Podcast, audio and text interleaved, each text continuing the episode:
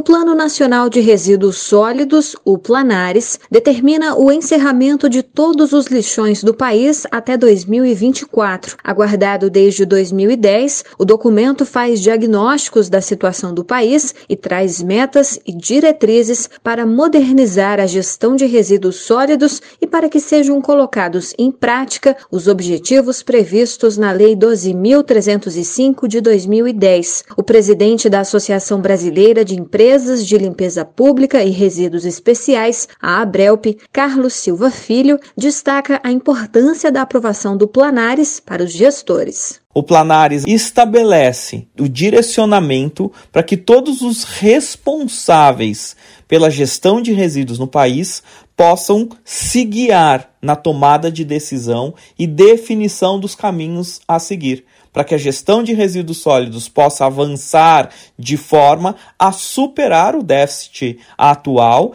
e proporcionar a transição de um modelo ainda um tanto quanto ultrapassado para um sistema de gestão de resíduos do século XXI.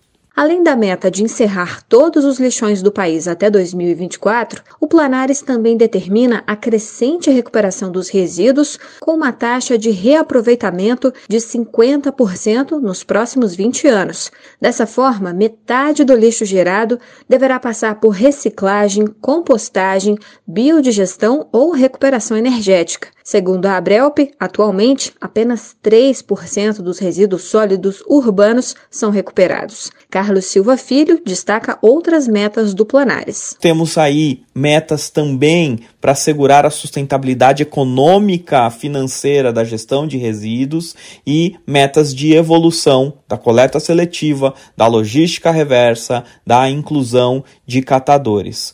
De acordo com o panorama da Abrelp de 2021, 40% do total de resíduos coletados são destinados inadequadamente para aterros controlados e lixões a céu aberto, um total de 30,3 milhões de toneladas por ano. Reportagem Paloma Custódio.